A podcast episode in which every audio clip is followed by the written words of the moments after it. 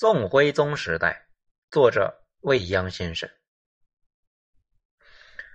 然而呢，变法何其难呢？纵有满腔热血，纵有皇帝之时，变法那也是步履维艰。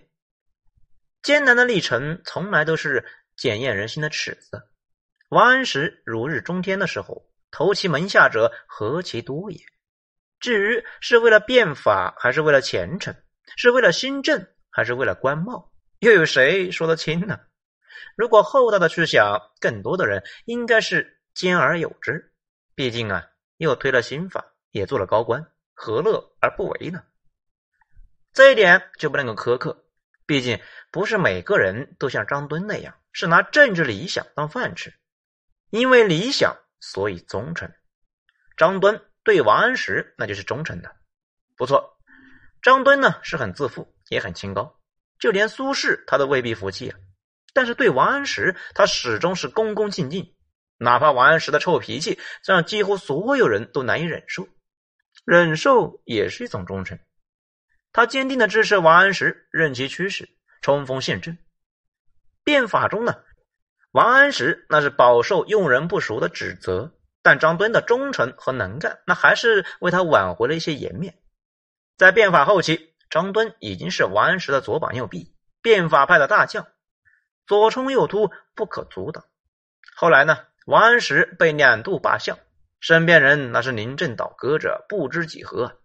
张敦是少数坚定的追随者，不离不弃，那更是忠诚。忠是忠于人，更是忠于事业。忠于人会变，会盲目，会浅薄；忠于事业会实，会理性。会深刻，对事业的忠诚才是更大的忠诚。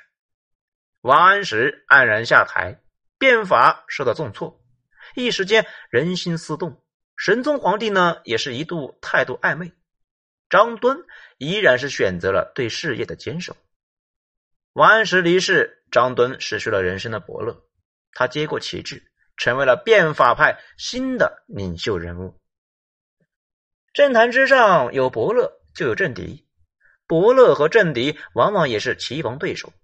若是伯乐没有分量，爬得不够高，政敌的成色呢也不会特别足。张敦的伯乐是王安石，政敌就是司马光，那都是一等一的人物啊。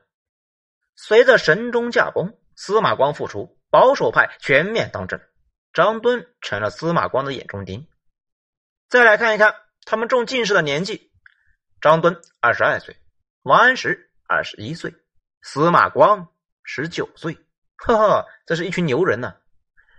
如果说王安石是变法派的教父，那司马光呢，就是保守派的大佬。他们是同一辈分的人，正因为如此呢，司马光和王安石之间争斗不止，斗而不破，双方始终是留有余地，彼此呢惺惺相惜。对张敦那就不同了，张敦是小字辈。司马光长张敦呢十六岁，司马光金榜题名，名誉满京之时呢，张敦还在福建老家奶妈怀里吃奶呢。再加上张敦为人嚣张，司马光那就更不客气了。何况政见大为不同，除了新法之外，还有西夏问题。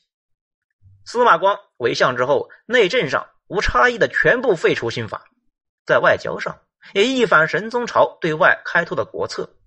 为消弭西夏之患，司马光提议呢，将神宗时期耗尽无数军费、牺牲无数将士所占领的西夏领土全部归还给西夏。他希望呢，以退还领土的方式啊，来换取边疆的和平，进而降低军费开支，缓和财政压力。废了新法，政府的财政收入减少，相应的削减军费开支，似乎那也是合理的配套措施。嗯，怎么说呢？书生意气，天真无邪。司马老夫子编书那是把好手啊，但是对于军政确实有些让人无语。此事引起变法派强烈反弹，在朝堂内外吵得是一塌糊涂。张敦与司马光你来我往，唇枪舌战，真的是不可开交。党同伐异有没有啊？一定有，但是呢，更多的还是。张敦刚烈的性格和强硬的外交思维使然。大权在手，司马光直接将张敦撵出了东京。这是一次疯狂的政治清洗。司马光掌权的时候，身体状况呢已经很糟糕。或许啊，他自知时日无多，所以出手那是又快又狠。至于这其中有多少是理性的思考，有多少是权力的膨胀，没人说得清楚。回顾北宋晚期政局，司马光此时的表现让人扼腕叹息。如果说王安石性格强势，铁腕推行新法，不惜与整个反对派阵营呢决裂，造成了朝堂之上变法派、保守派呢泾渭分明。作为当年受排挤打压之人，司马光对此应该是有切肤之痛。他所编著的煌煌巨著《资治通鉴》啊，更是汇集了古今智慧，是所有治国者的镜子。可惜，当他自己呢大权在握，拥有了最锐利的权力的武器的时候，他忘了当年的伤痛。也没想着照照镜子，或许他想了也照了，只是呢没有战胜权力和人性。这是千古难题。如果是一般人呢，我们也不想去苛责，但是，对于司马光，还是忍不住啊多说了几句。一次宝贵的机会被司马光轻易的放弃了。大宋在党争的泥潭中越陷越深，张敦被一贬再贬。越贬越低，贬到后来呢，堂堂的副宰相居然成为了杭州一处道观的管理员。哈哈，上的朝堂，入的道观，倒是呢能屈能伸。如果就此停下，也可以接受。毕竟呢，杭州那是风景优美，道观清静宜人。保守派当然不满意，他们再出手，将张敦贬至岭南，那里啊瘴气满地，条件恶劣。这里边的意思呢，已然是杀气腾腾。